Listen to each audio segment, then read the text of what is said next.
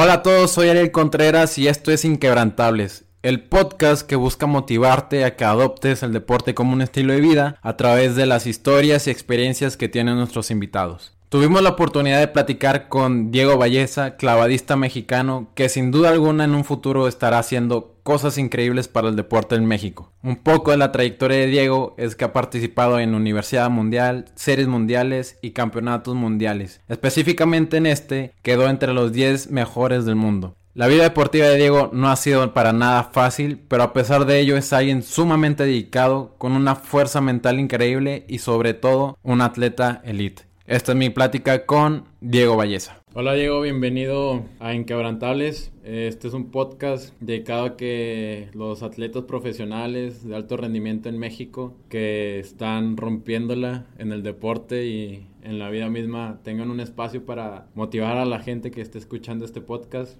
Y para empezar la primera pregunta, Diego, somos de aquí de Monterrey, una ciudad de lo que solamente se habla fútbol y a veces béisbol, hmm. pero más que nada se le conoce para ir a, tomar y divertirse al béis. ¿Cómo, cómo te, te iniciaste en los clavados? O sea, ¿cómo sucedió ese primer contacto en lugar del otro deporte? Fíjate que, que mi familia se dedica al deporte, este, más que nada a la natación. Nosotros tenemos albercas de natación, entonces pues yo creo que era algo prohibido hacer fútbol, hacer otra cosa, más que nada porque también a mi papá no le gusta. Siempre decía que que el fútbol es por lesión, este, por operación y todo ese rollo. Pero bueno, eh, nosotros empezamos con la natación, mis hermanos, mis tres hermanos y yo, ellos son más grandes. Empezamos con la natación en nuestra alberca, que la tenemos en Lázaro Cárdenas, luego empezamos en el municipio. Eh, en base a eso, mis hermanos empezaron el waterpolo y mi mamá, por no decidir que yo haga lo mismo, pues dijo, pues a clavados, ya que es la alberca del municipio de, de, Monterrey, Ciudad Deportiva Monterrey. Entonces, pues bueno, así fue como empecé. No fue una decisión mía, más que nada mi mamá siempre la que decidió de cuando nosotros estamos chiquitos. Y pues mira, ahora yo creo que fue lo que más se dio. La, la, la mejor decisión que pudo haber hecho tu mamá. Ya sé, ¿verdad? Oye, ¿y cómo fue tu primer clavado? ¿Te dio miedo? Yo, la verdad, me he tirado de los clavados. El más alto ha sido de 3 metros porque los 10 sí, sí está muy alto. ¿Cómo, ¿Cómo te sentiste? ¿Solamente te aventaste? Fíjate que hay muchos tipos de clavados. Eh, como clavados simples, clavados de soldado, que son los parados. Ajá. Sí, ese fue el que eh, hice yo. Ya empiezas con las medias vueltas, una vuelta, vuelta y media, dos vueltas y media, tres vueltas y media y hasta cuatro vueltas y media. Pues llegando a ser niño, siete, ocho años, nueve años, eh, te enseñan cosas simples como simple al frente, simple adentro, que son media vuelta, simple hacia atrás, eh, mortal hacia atrás. fíjate que no tengo recuerdo bien de lo de mi primer clavado, o sea, clavado, que se podría decir clavado en sí, a de cabeza, pero un parado como de soldado, sí me acuerdo bien, fue mi primer, pues se podría decir clavado o salto al agua, y fue de la plataforma de los 10 metros, sin miedo. Yo creo que... Desde chiquito. Desde chiquito. Eh, también es la enseñanza que tenemos, bueno, que yo tengo desde de mi escuela, que eran los cubanos. Ellos son muy, muy como que... Eh, que te... O sea, tú dale. Tú dale o súbete o no te vas y no te, no te avientas. Y yo creo que también por no quedarme ahí, pues me aventaba. Digo, no, nunca tuve miedo, eso sí, nunca tuve miedo, me, me gusta las alturas. Fíjate, fíjate que es, es muy raro que un clavadista que haga 10 metros o que haga 3 metros, al momento de que se suba sin que tenga la preparación o que tenga eh, la concentración de ir a un clavado, igual siente vértigo igual, igual que, que, cualquier persona. O sea, es algo normal. Yo creo que la concentración es lo que te hace que te puedas tirar. Entonces yo creo que eso fue lo que lo que hizo también que yo me tirara desde un principio, desde, desde chiquito, o sea, la concentración de poder o de querer estar ahí en el, en el, deporte. Ok, muy bien. Y en los clavados, Diego, este, pues tu mamá te llevó a, a los siete años. ¿Y por qué, por qué dijiste que aquí es donde quiero estar, quiero seguir haciendo clavados, no, no cambiarte al waterpolo como tus hermanos o a la natación? Ajá, fíjate, que a los siete años cuando yo empecé a hacer clavados era muy travieso. O sea, siempre mi entrenador cubano me regañaba, me corría, me decía, ya no vengas en tres días. Y yo no iba en tres días y me regañaba porque él pensaba que yo iba el siguiente día y no. Luego también eh, cuando acabamos de entrenar, pues yo ya estaba O sea, acabando literal entrenar, me salía y me iba a jugar fútbol y también se enojaba. O sea, yo era muy travieso y muy imperactivo. Yo creo que como todo niño, que quiere hacer más, que no se cansa hasta la noche que llega a dormir. Entonces, me corría o acababa de entrenar y me iba a jugar fútbol. O sea, era algo, era algo pues, normal. Entonces, no, en sí yo no veía todavía de que eso era mi pasión. Fíjate que mi primera competencia fue a los ocho años, un, creo que un nacional, y me fue muy mal, muy mal. No tengo recuerdo exacto de cómo me fue hasta lo que se podrá decir mi primera competencia bien, ya con clavados... Eh, más difíciles. Más difíciles eh, proporcional a mi, a mi, ah, a mi año, ¿verdad? A mi edad. Entonces fue, en el, fue cuando tenía nueve años, fue, era, era el selectivo a Olimpiada Nacional, que no pasé. No pasé, me quedé creo que en 15, 16 avo y solamente pasan los 14 primeros. Todavía en ese momento, fíjate que me dio pena, pero no tenía como que esa motivación de seguir, o sea, de, de que esto era lo que yo quería, ¿veía? Hasta mi segunda competencia, que fue cuando tenía 10 años, eh, ahí sí, pasé a la Olimpiada Nacional, pero pasé en 14 lugar. A la Nacional. Ajá, a Olimpiada Nacional. Fui al selectivo Olimpiada Nacional y pasé en 14 lugar, que es que solamente pasan 14. Entonces pasé en último lugar. Fíjate que todavía de ahí me motivé tantito porque si salí llorando de la competencia y a mi entrenadora, mi entrenador pues me regañaron y todo. Pero Saliste llorando porque quedaste en porque quedé en último, pasé, pero que en último y me daba pena, ¿verdad? Pero llegando a la Olimpiada Nacional en Veracruz, agarré las tres de oro. ¿Quién sabe cómo se dio? No sé si en si fue por el entrenamiento que entrené más duro, no me acuerdo la verdad. ¿Qué pensaron tus entrenadores eh, último y ellos ellos me decían que sí podía ganar, o sea, que tenía el cuerpo, tenía el físico, tenía la entrada, más que nada pues en clavados se fijan mucho en la entrada y yo tenía muy buena muy bonita entrada, la tengo todavía y se dio, o sea, de la nada se dio los tres primeros lugares porque eh, por categorías no solamente te dedicas a una prueba, te dedicas a las tres pruebas por Olimpia Nacional, que es un metro trampolín, tres metros trampolín y plataforma de cinco, de cinco metros. Dependiendo de la categoría vas aumentando los metros. Entonces yo, yo, tenía esas tres pruebas y las tres las gané. En ese momento que yo las gané, acabando la competencia, acabando la Olimpia Nacional, dije, esto es lo mío. O sea, desde aquí me dijeron, me avisaron que había pasado a los Panamericanos Juveniles, había pasado a los, a los Centroamericanos Juveniles, me empezó a patrocinar este Espido, eh, Aquazón, perdón, y pues ahí, o sea, desde ahí empezó. A los 10 años ya tenías tu primer Ajá. Entonces, yo creo que en consecuencia todo eso me motivó, me llenó el corazón y dije, yo creo que pues si gané esto, puedo ganar más cosas. ¿Y qué pensaron tus papás cuando de último llegaste a los tres oros? Fíjate, ¿Qué, sintieron ellos? Fíjate, pues obviamente como todo papá pues alegra. Pero ellos, como vienen del deporte, saben lo que es el deporte, no se aferran mucho al deporte, porque eso es un error grave, gravísimo en México, que el papá se meta mucho en el deporte. Los deportes nunca van a crecer mientras el papá esté metido en el deporte. Siempre tiene que haber una, una, una barrera en el, entre el papá y el, el, hijo en el sí, deporte. respetando también al entrenador. Se tiene que ir afuera y aquí solamente el mundo es entre el entrenador y el atleta. Entonces, pues mis papás saben todo eso, se alegran por verme ganar. Cuando pierdo, pues no me, no, no me preguntan pues cómo te sentiste, más bien este me dicen, no, pues sigue el chavo de ganas o, lo que tú quieras está bien o habla con tu entrenador y ya, o sea, ellos saben el espacio que me tienen que dar sobre eso, pero pues como todo papá estaban contentos porque haya pasado los Panamericanos juveniles. Ya ahí en los Panamericanos juveniles, Diego, aún así estabas muy pequeño, tenías 11, 12 años. Sí. Y ya ibas a un evento importante ¿Qué, qué pasaba por tu cabeza? ¿Tenías nervios? Fíjate que no nervios. Estaba emocionado, pues, niño chiquito. Viajando. Ver, no, ver, pues, ver chavas de otros países, pues, obviamente, ¿cómo no te emocionas? Estás en la mera, apenas empezando la pubertad, entonces, estaba emocionado. Digo, no es como que los mexicanos somos los guapos, los más guapos, ¿verdad? Y no es como que todas vean por ti, pero, pues, te emocionas de ver, de conocer otros, no tanto de conocer otros, otros países, porque, Sino otra pues, A, a, esa edad, a esa edad, pues, ¿qué quieres conocer? No, o sea, todavía no tienes esa mentalidad como para salir y, ay, quiero ver el, el, mapa donde estoy y conocer varias cosas. Pues no, no sabes, a otros chavos de otros países te diviertes, sales a los otros cuartos de del hotel y cosas así. O sea, nada fuera del estilo de un niño de, de 12 años, 11 años. Y fíjate que hasta eso gané una medalla de oro en el Panamericano Juvenil. Qué chingón, güey. Sí.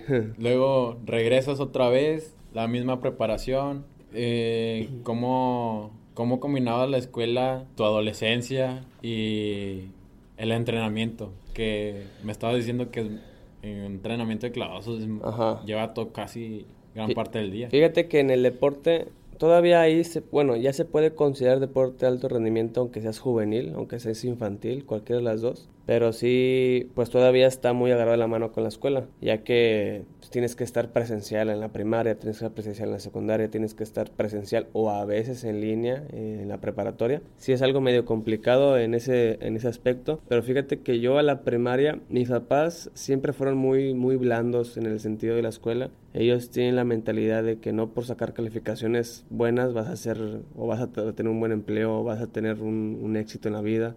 O sea, ellos, la mentalidad de ellos es, es o sea, tienes actitud, tienes carácter, aunque no hagas la escuela, pues vas a ser bueno. Entonces ellos eran muy, muy blandos con ese aspecto de la escuela de que le decía, ay, no quiero ir, ah, pues no vayas, no pasa nada. Entonces, pues iba a la escuela, obviamente, sí falté mucho en la primaria por las competencias. El, pues en el, cuando era juvenil, infantil, perdón, que estaba en primaria, pues iba a nacional, selectivo, olimpiada nacional, centroamericano juvenil. Entonces sí eran varias veces que tenía que faltar. En la secundaria empecé, de hecho yo fui el primer niño en estar en la secundaria de, de, de deportes aquí en Monterrey, este, en el Parque Niños Héroes. Entonces... sí, la de aquí del INDE. Ajá, fue una, una ayuda muy grande porque tienen la facilidad de poder este, darte chance de faltar, de, hacer las tareas después o de cambiar las tareas dependiendo de dónde estés, cosas así. Entonces, eh, fíjate que fue muy fácil en toda la época la secundaria. La preparatoria fue un poco más difícil porque pasé por un momento medio complicado en los clavos de que me quería salir, quería quedarme, todo ese, en todo ese aspecto. Entonces, me fui a México a entrenar un tiempo,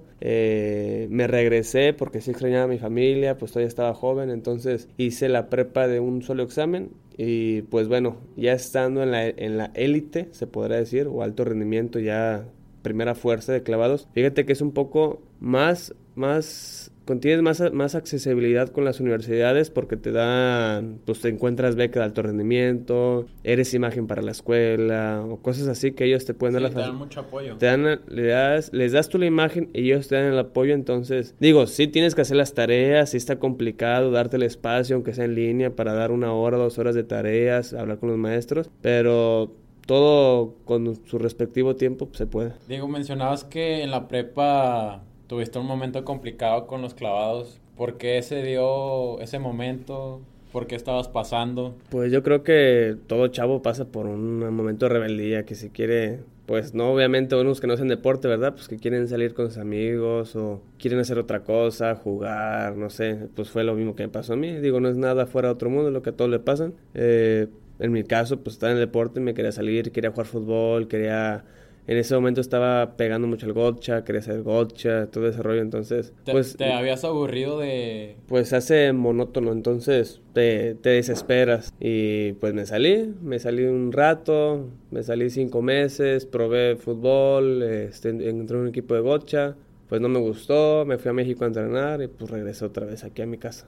¿En México qué estabas entrenando? Igual, clavados, clavados, pero lo me regresé por el aspecto de que extrañaba a mi familia, pues todavía estaba chavo. O sea, no tenía esa mentalidad eh, o esa, esa madurez como para estar fuera de mi familia. Eh, Diego, y luego se viene 2015, los Panamericanos de Toronto, competencias en el que ya mencionabas que ya estabas en el elite, ya eras un... te dedicabas de lleno a los clavados y esos Panamericanos de Toronto venían con paso para los Olímpicos y me estabas hace poco me mencionabas que no pudiste ir a esos a esos juegos.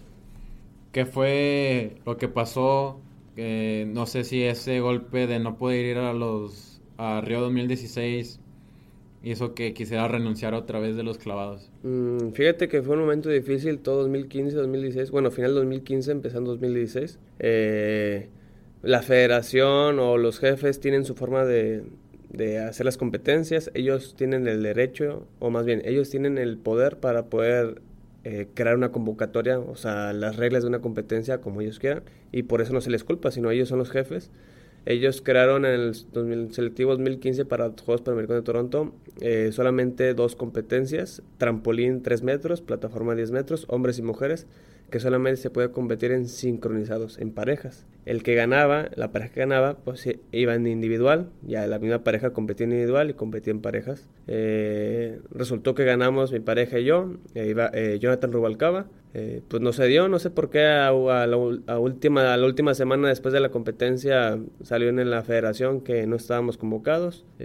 no quise yo hacer pleitos, la verdad a veces yo, yo entiendo aquí cómo es eh, mucho la cuestión política, el apoyo, la imagen, todo ese aspecto que tal verdad en ese momento ya estoy entendiendo, ya estoy metido también en ese, en ese aspecto. No es por ser eh, este como, no sé, se puede decir que estar con ellos, pero sí es algo que yo como deportista tiene que hacer para, para buscar su sueño. Y bueno, ese fue un, un lapso muy, muy eh, desesperante en que pues no se dio ese lo, lo que yo quería, luego fue el selectivo para Copa del Mundo, igual eh, competí muy bien, gané, no se dio, o sea, no sé el resultado, cambiaron las cosas y pues total, son cosas que la verdad no me acuerdo bien porque yo no me quise meter, de la desesperación, de la tristeza, de todo eso no me quise meter. Mi entrenador es el que estaba muy metido en eso, eh, los directivos de aquí en ese tiempo este, pues igual querían meterse, pero pues no quise yo yo hacer nada, la verdad yo no hice nada, a mí me hablaban de que Televisa, TV Azteca, las, eh, las, las televisoras para hacer este... Reportajes. Ajá, entrevistas, y ya no quise yo la verdad por pues, la cuestión de que la CONADE es pues se podrá decir en palabras muy este coloquiales es el que me da de comer. Y digo la verdad es yo sé que son cosas que pasan ya no quise hacer yo pleitos y total la verdad es que me quería salir en ese momento. Sí tenía pues la autoestima muy baja eh, yo creo que es muy feo que de repente un, un sueño que lo tienes hasta el tope que ya vas a llegar a lograrlo pues te agarren de las patas y te bajen, te bajen de la nada. Sí, o sea, sacrificar todo es algo toda tu vida. es algo muy muy digo no no te lo puedo explicar con palabras, yo creo que solo pocos digo, en el deporte no sé cuántos les haya pasado y yo sé que se siente muy feo, no sé en qué otro aspecto de la vida se podrá explicar, pero bueno, eh, un amigo que es mi mentor, él fue el que me agarró y me dijo, no, este, tú te quedas, te quedas otro ciclo olímpico, vas a ver que vas a poder. Si no llegamos, no pasa nada, pero vas a demostrar que tú eres el mejor. Vas a demostrarle a todos que tú eres el que tienes que estar ahí y pase lo que pase, eh, solamente tienes que tirar bien. Y ya, así fue como seguí con los clavados y pues ahorita sé dónde estoy. De hecho, tengo una confesión que hacerte. Yo te conocí eh, el año pasado, fuiste, te invitaron en el Deportivo Bancario a dar una plática. Ahí yo estaba cuando eh, trabajaba en Banregio. Eh, mi director era Fidel Ibarra y estuvo contigo, se tomó una foto muy emocionado. Te deseo, te deseo porras, me acuerdo que lo publicó en su Facebook. eh, y ya de ahí vi que, o sea, la neta sí, sí eres muy chingón en clavados, güey. Eh, y luego ya después de, de Río 2016, todo ese momento difícil que la verdad sí como mencionabas que es difícil salir de ahí. Se viene el 2017, se vienen los selectivos, te ganas primero. Fíjate que fue un año bueno el 2017. Eh, porque también te fuiste al... Fui al Mundial de la FINA. y a la eh, universidad. Sí, el Mundial de la FINA se podrá decir para los que no pues conozcan, la FINA es la Federación Internacional de Natación, es como la FIFA. Eh, pero en natación. Pero en todo lo... Todo los deportes acuáticos. Ajá, todo lo deporte acuático. Entonces es un mundial, pues al mismo nivel que, la, que el mundial de la FIFA. Obviamente, pues por los espectadores, pues es menos, pero es el mismo nivel, o sea, es, es lo mismo. Así como el mundial de la, de la IAF, que es el del atletismo. Eh, es el mismo nivel, nada más que diferentes ramas de deportes. Eh, me fue muy bien, fui finalista mundial, soy pues décimo lugar mundial, que es un lugar muy, muy bueno. Luego eh, Después de esa competencia fui a la Universidad Mundial, a los Juegos Universitarios Mundiales que se realizó en Taipei, China. Esos juegos son, es lo mismo que un campeonato mundial, pero se podrá decir que, se puede decir que son son como Juegos Olímpicos, pero universitarios. Solamente asisten los que están en la universidad y estén en el deporte y obviamente pues, en alto rendimiento. Quedé en, el, la Universidad Mundial, en participé en tres, cuatro pruebas. Participé en individual, en sincronizados, en, mixtos y en equipos. En individual quedé en sexto, en sincronizados quedé en cuarto, en mixtos quedé en cuarto y en equipos quedé en tercero. Chingón. Y ese año tan bueno, eh, la verdad sí, 2017 fue... Ajá, fue un año bueno. Un año bueno. 2018 este, me di una, un lapso de descanso por una cuestión de, de lesión y después 2019 ya acabo de hacer mi primera competencia, gané, pasé unas pruebas que pues ahorita yo creo que me vas a preguntar por estas pruebas. Yo creo que primero vas a preguntar por la operación. Ah, exacto. de cómo, ¿Cómo pasó eso de la rodilla? Pues es una... Fue una lesión crónica, ya crónico ya es cuando tienes mucho tiempo con esa lesión, ya no la aguantaba, ya no la soportaba y fue un lapso muy largo en que los doctores me atendieron, pasé de doctor a doctor, de doctor a doctor y ninguno pues yo creo que de todo esto aprendí que ningún doctor se lleva bien, cada quien tiene su propia conclusión y el problema es que el paciente es el que va este pues de, para abajo va el que va recayendo porque ningún doctor se pone de acuerdo entonces no saben qué es lo que tienen que hacer y por más que uno afirma que es eso pues te lastima más. Pasé por varias cosas pasé por una operación por, pasé por quirófano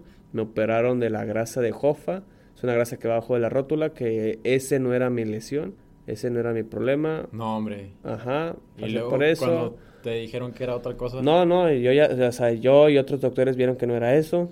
Mi, mi dolor era un poco más abajo en sí, no es la rodilla lo que yo tenía. Mi dolor era en la tibia, la tibia es este, la espinilla, por así decirlo. Cuando se va la inserción hacia la rodilla, hay un, hay un, un huesito, que ese huesito se empieza a, a sobresaltar por la, por la adultez ese huesito es el que me dolía. Entonces llegó llegamos a la conclusión con un doctor chavo, un doctor joven de 35 años que está en el piso Muguerza, que lo que yo tengo, que mi, mi resultado final, o más bien la conclusión de lo que yo tengo, es extraarticular, que no tiene nada que ver las articulaciones, ni los tejidos blandos, ni, ni las fibras, nada. Lo único, el único problema que yo tenía era el hueso, o sea, por decirlo, que es extraarticular. Una lesión que tuvo, o más bien una fractura que tuve hace mucho, una mini fractura se dice, este, se desprendió del hueso, ese pedacito se adhirió otra vez al hueso y como es un pedazo que ya no tiene que ir en ese pedazo, en esa parte del, hueso, eh, se hace como un callo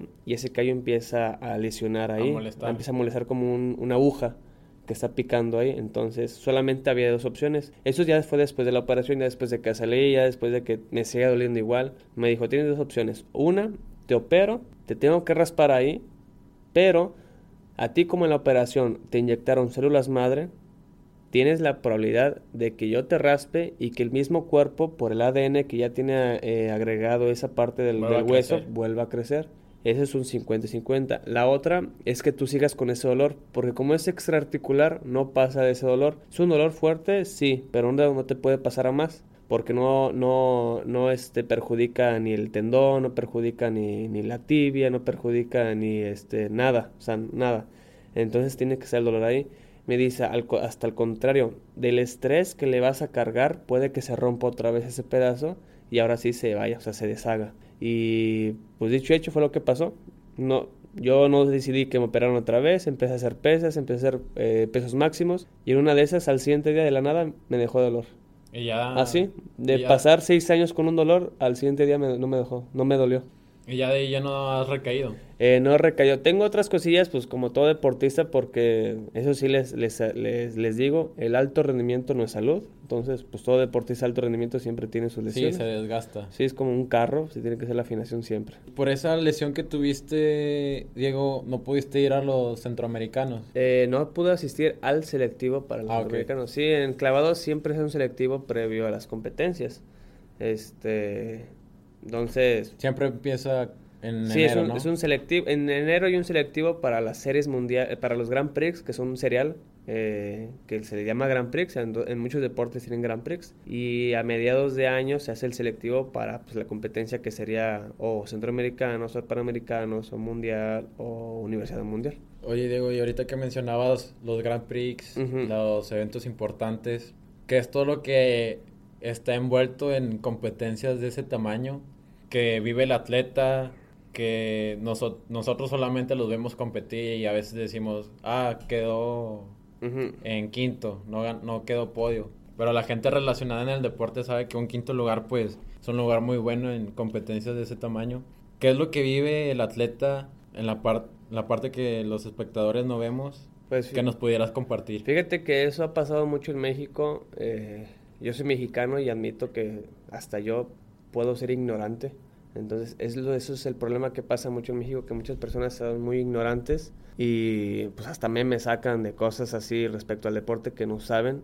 Y digo, no se culpa, eh, cada quien tiene, tiene derecho a decir lo que sea. Solamente el punto es de que lastiman a los mismos mexicanos. Nosotros, pues obviamente, ir a una competencia de clase mundial como Grand Prix, series mundiales o las competencias arriba de eso, es una competencia difícil, es una competencia que, que uno ve como espectador y pues falla, ay, falló así, pero todo lo que llevas atrás de eso, o sea, es como un iceberg, nada más de la puntita, no ves lo que está abajo de eso, el peso con lo, que llevas cargando. Sí es algo difícil, pero pues nosotros como deportistas mexicanos nos hemos adaptado, sabemos, así como sabemos que el fútbol es lo primero que está aquí en México, pues no pasa nada, es algo que, que ya viene, algo que nosotros nos acostumbramos, como no solamente los clavadistas, sino otros, otros deportes, vaya. Entonces, este, pues fíjate que todo tranquilo sobre ese aspecto. Nosotros competimos, sabemos lo que hacemos. Eh, con que la CONADE, la federación, el instituto donde estés representando y los entrenadores sepan lo que hiciste, que esté bien, que esté mal, pues con eso es suficiente. ¿Te ha pasado algo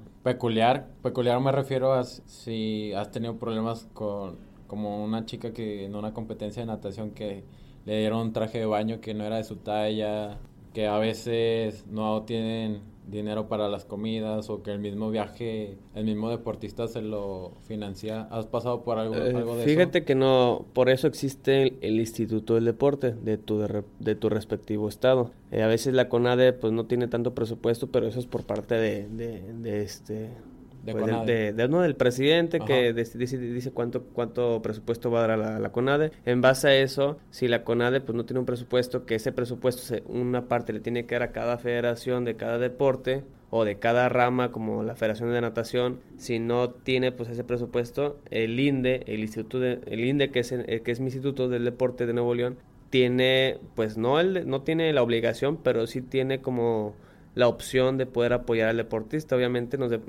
apoya más a los de alto rendimiento, que llevan un seguimiento, que están en el proyecto hacia Tokio, hacia los que siguen los Juegos Olímpicos. Entonces es muy raro que pase algo así. Digo, eh, yo conozco, bueno, no conozco esa chava, pero fue algo así como, pues digo, no es como que si me da un traje de baño que no me quede, pues no me lo voy a poner. Digo, es algo que no me, no me molesta. Digo, no sé, en el, no sé tanto en la natación, pero pues para clavo es algo irrelevante eso. Ya pasando a otro esquema, digo, ¿cómo, ¿cómo te sientes esta temporada? Ya se quitó ese dolor de, de la tibia que tenías, te ganaste tu primera competencia del año, ¿qué esperas de ti este 2019?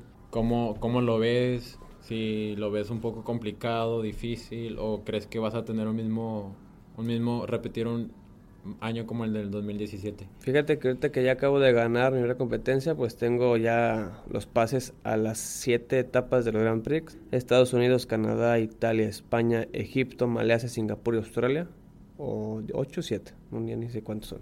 Este, y luego tengo el selectivo a lo que es el mundial, a lo que es juegos eh, universitarios y juegos panamericanos. Fíjate que yo me siento bien, me siento completo, me siento entrenado, eh, me siento satisfecho de lo que estoy haciendo, de lo que voy a hacer, sea gane o que no gane, yo ya estoy tranquilo. Pasé por lo que tuve que pasar hace muchos, hace dos años atrás, tres años atrás, entonces ya soy otro Diego, o sea, no, no, ya veo lo que puedo hacer, no con el respecto a los clavados, pues tengo, también tengo mi vida privada, tengo negocios que atender, soy un joven emprendedor, entonces estoy tranquilo por lo que pueda pasar. Eh, estoy entrenando, eso sí, estoy este, al 100 para poder dar lo mejor de mí, sea que gane, sea que no gane, sea que dio del 100 y sea que mi compañero pueda dar el 101%, pues es algo que yo puedo decir, pues yo estoy contento porque yo no gané, pero alguien más ganó que, que me gusta que sea mexicano. Qué chingo, güey. Mencionaste que estás emprendiendo.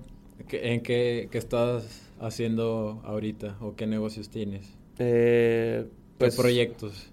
Tengo unos proyectitos que todavía no puedo mencionar, pero ah, okay, okay. son en base a la natación. Qué chingón, qué padre que quieras hacer algo para, para tu deporte. Sí. Aquí en México, digo, pues tenemos una gran escuela de clavados. Eso se ha visto a lo largo de los últimos años, como también podría decirlo que en el taekwondo es en lo que más se destaca México en los Juegos Olímpicos, principalmente en clavados. Es una competencia que siempre se espera medalla. ¿Cómo, ¿Cómo vives con la competencia de tus compañeros?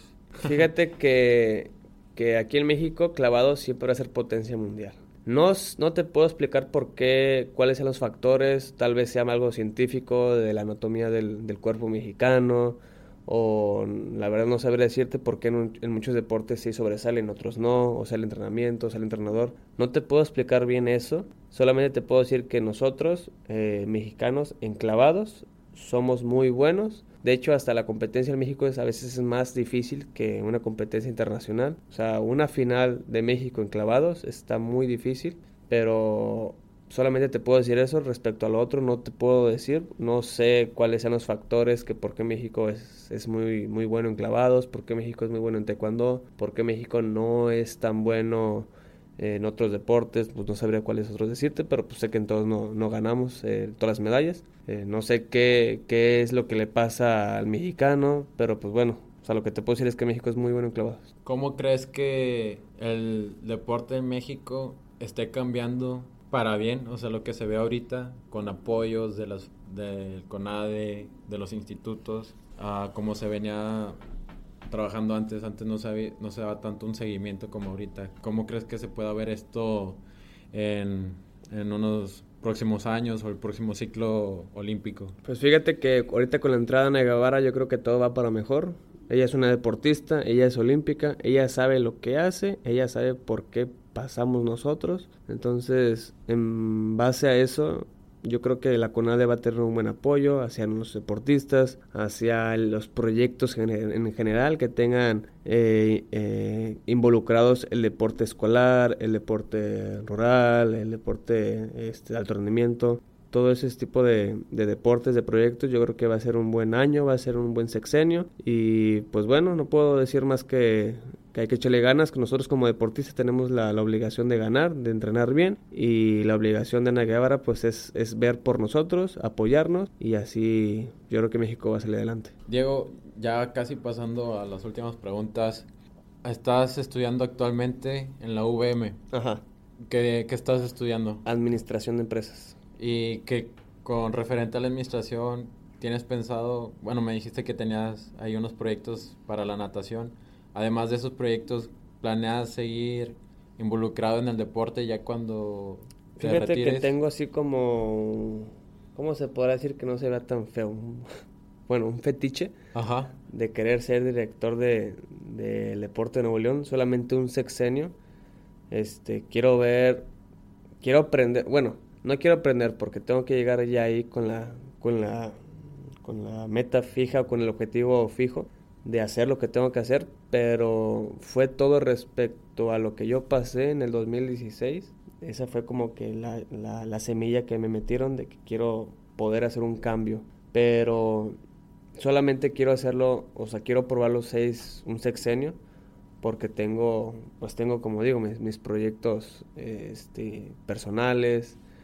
Eh, ahorita voy a acabar apenas, bueno, voy a acabar ya la carrera. En mayo en marzo tengo el Ceneval, en mayo me graduó y así como me graduó, así empiezo la maestría en, en Administración Pública. Bueno, ya pasando a las últimas preguntas, ahora sí, ¿cómo es un día en tu vida, ahorita mismo que ya te estás preparando para competencias importantes? Pues me levanto, bueno, desde la madrugada, desde la madrugada pues doy mucho el baño, eso sí. a las 7 de la mañana me levanto, desayuno, me tomo, este, se podrá decir un polo, pero no es de proteínas, es de carbohidratos, porque como pocos carbohidratos. Luego voy a entrenar, entreno en el gimnasio dos horas, luego vamos a la alberca. Ahorita estamos entrenando en la uni, en la Autónoma de Nuevo León, en el KO. Estamos entrenando ahí en el agua, o es otra hora y media. Este, son preparados, son clavados pues ya de preparación, a veces nos toca clavados difíciles dependiendo del plan del, entrenamiento. Acabamos de entrenar, eh, pedimos Uber porque ahorita está muy, muy difícil el, el estacionamiento de la uni, por ahí las, las construcciones que están haciendo. Llegamos al Parque Niños Héroes, voy a terapia, me atiendo lo que me tengo que atender, pues normalmente es darle este mantenimiento, un mantenimiento a la rodilla, a los dedos, a la, la, muñeca, al hombro, cosas que se tenga que hacer como todo cuerpo, es una máquina luego voy a comer, eh, pues como muy bien, este, le meto mucho al cuerpo en la comida, eh, no sé, después de la comida sí tengo muchas cosas pues aleatorias, un día tengo que ir a la escuela, otro día tengo que ir a la empresa de mi familia, otro día tengo que checar pues varias cosas o no sé. Depende del día. Dependiendo del día y dependiendo de lo que me salga al, momento. Eso sí, siempre estoy ocupado.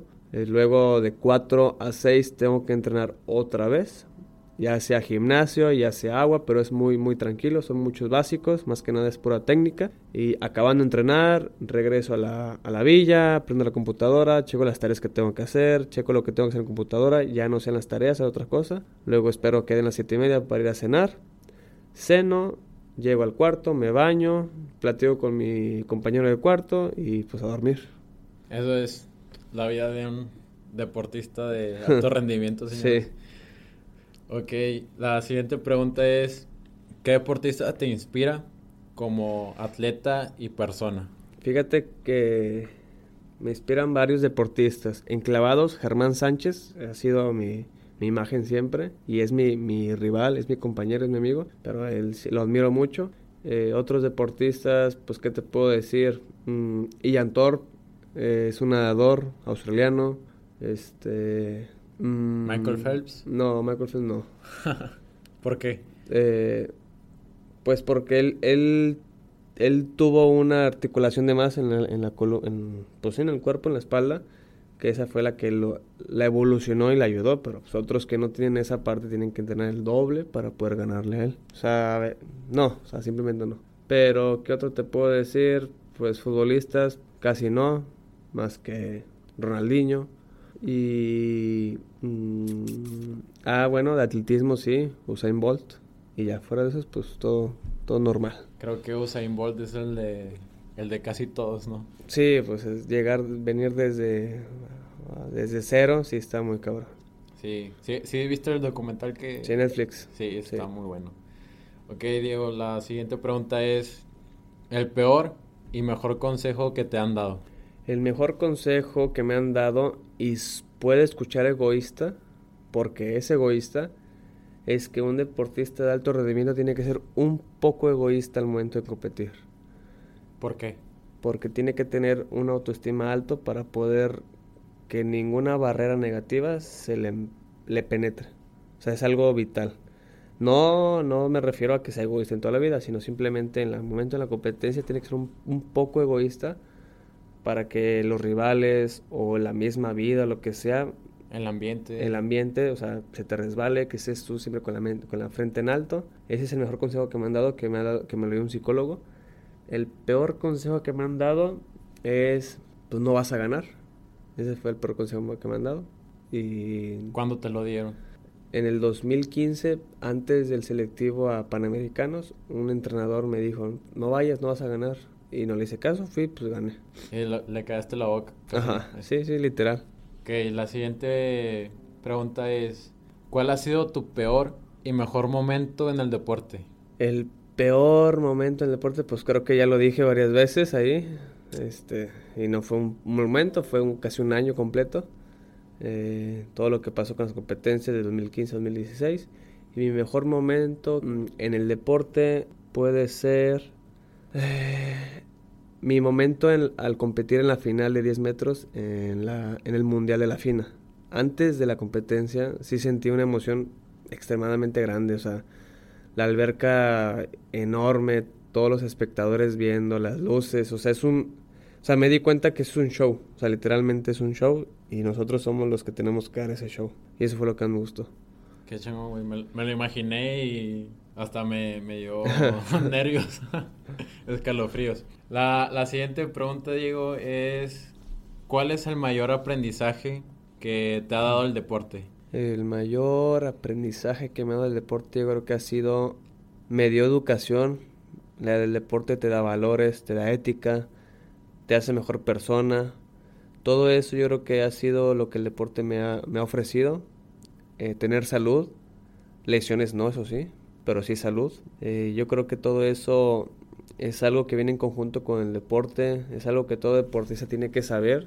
Digo, no es como que el deporte diga, te voy a dar esto, ¿no? ¿Verdad? Es algo que un deportista lo asimila con el carácter, con la madurez.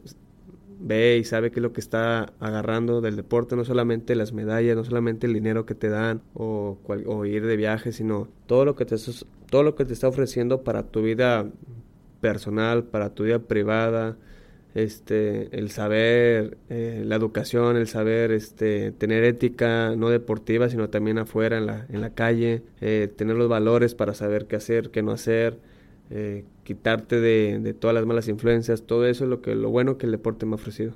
¿Y algo en particular que, que hayas aprendido y se lo, por ejemplo, se lo dijeras a tus hijos, a niños pequeños que quieren ser como tú? Pues hagan deporte.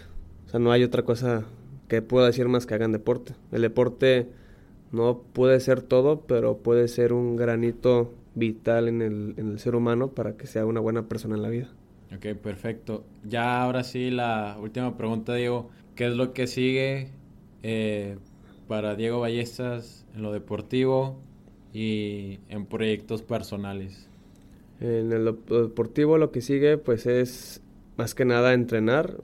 Tiene que tengo que subir las escaleras paso por paso, no puedo de la escalera 1 a la escalera 10 no puedo saltar, entonces primero tengo que entrenar, tengo que ir a las competencias a las que pasé, tengo que seguir entrenando para poder ganar el selectivo a Panamericanos, eh, Mundial y pues bueno, hasta llegar a Tokio. Lo que pase es bueno, lo que no pase es malo, entonces tengo que seguir entrenando y en mi vida personal pues seguir con mis proyectos este, empresariales, seguir con mi escuela, acabar mi maestría, y pues ser feliz más que nada. Ya este jueves te vas a México, ¿verdad? Sí, el jueves me voy a México y regreso hasta finales de mayo. Diego, ¿dónde te pueden seguir eh, para que chequen tus entrenamientos? Veo que los publicas diario. En redes sociales, en Facebook como José Diego Valles Isaías, eh, mi nombre completo, o en Instagram como Valles Isaías y Twitter como Valles Isaías también.